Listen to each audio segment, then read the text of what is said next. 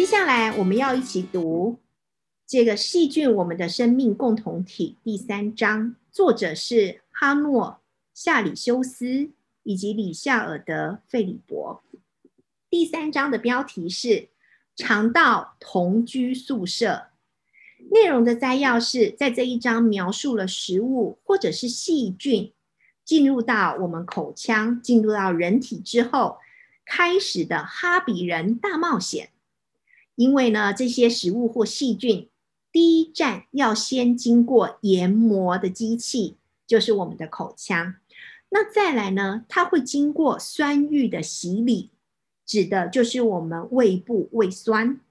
然后呢，它就会进入一条真空的隧道。这个真空的隧道大家都知道哈，从十二指肠开始，小肠，然后再大肠。那这一条真空隧道非常的混乱啊，而且没有任何的章法哈。那如果呢，你把这一条充满绒毛的肠道摊平，它整个肠道的表面积就跟一个网球场一样大。而且是人体皮肤的一百倍，好，想象一下我的皮肤，然后它是一百倍，就在我小小的肚子里面。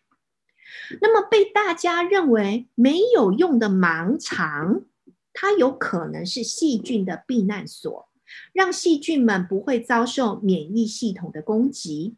等到哎，可能你生病的时候吃了非常多的抗生素，然后杀了很多的细菌，但是这些细菌呢，就躲在盲肠里面，先躲着。啊，等到大病初愈的时候呢，它就重新回到了肠道。那这本书也提到说，大肠是世界上最多细菌的地方。哈，不是外面，不是厕所，不是大众运输工具，而在我们的大肠。他说，大肠的细菌起码超过了一千种啊。但是呢，肠道细菌的真相到现在还是一个谜团，就像黑盒子一样。可是呢，唯一可以确定的事情就是杀菌剂还有抗生素，比方说药物，对肠道菌是非常有杀伤力的啊。那你说肠道它是一个自主运作的器官，它靠的就是布满神经的肌肉层。肠道可以透过神经的传导路径以及传导物质，跟思考的大脑。进行联系，所以大家有一个画面哦。肠道呢，它可以透过神经的传导路径，然后呢，这些传导物质它会从下面告诉大脑，哎，进行一些沟通联系。所以腹部肠道被我们称为第二大脑，因为它可以独立完成判断决策。好，意思就是说呢，好，呃。肚子好，它是有决定权的啊，而且它可能可以对我们的副交感神经有决定性的一个作用。那读完这一章，让我印象最深刻，也让我想到的，就是我不晓得我看完这一段之后，我觉得我看腹部跟肠道的观点完全不一样了。那如果我们回到德性方方照护的经验里面。我看见的是，如果你现在因为生活压力很紧张，导致你便秘或肚子胀气，那么我们可不可以让我们的肚子来独立的决策，让排便正常？因为我们管不住我们的脑袋，然后呢，一直想让自己很紧张，那我们可不可以就交给我们的第二大脑？大家有想到什么样的方式吗？对，腹部按摩，腹部有按摩，大家还记得腹部轻柔的四十四圈按摩，事事如意按摩法啊？那我自己的经验呢，就是呃，因为我有吃在吃铁剂，所以呢，它会影响到我的排便，它的副作用就是便秘啊。那呃，我怎么样去解决这一个问题？就是我每天按肚子四十四圈。那有时候按肚子的时候，我觉得哎，在这个。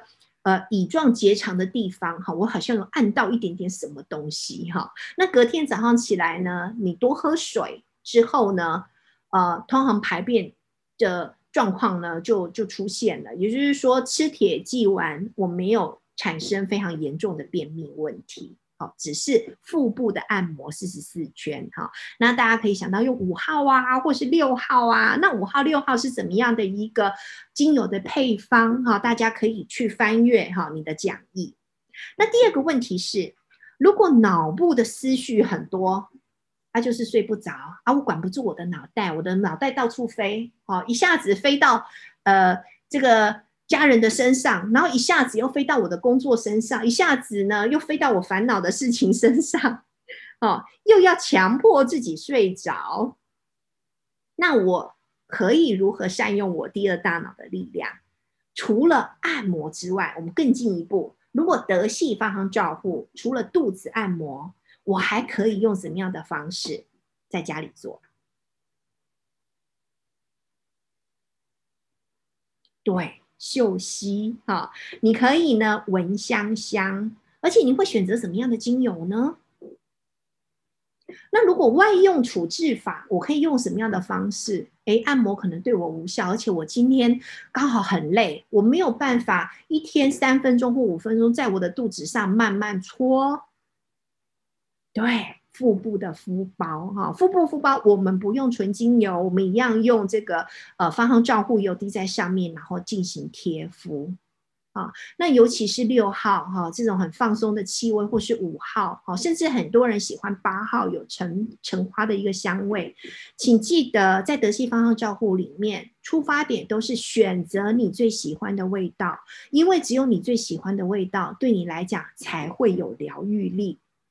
啊，那么让肠道这个布满神经的肌肉层，它可以透过神经的传导路径，以及传导物质，还有对这个掌管思考的大脑来沟通联系。那这个沟通联系呢，就是要放松你的交感神经，你的打带跑啊，这个超人的神经，提升你的副交感神经啊，那你就会更加的放松，也不容易有便秘这一方面的一个困扰了。以上就是上周出版的《细菌：我们的生命共同体》第三章。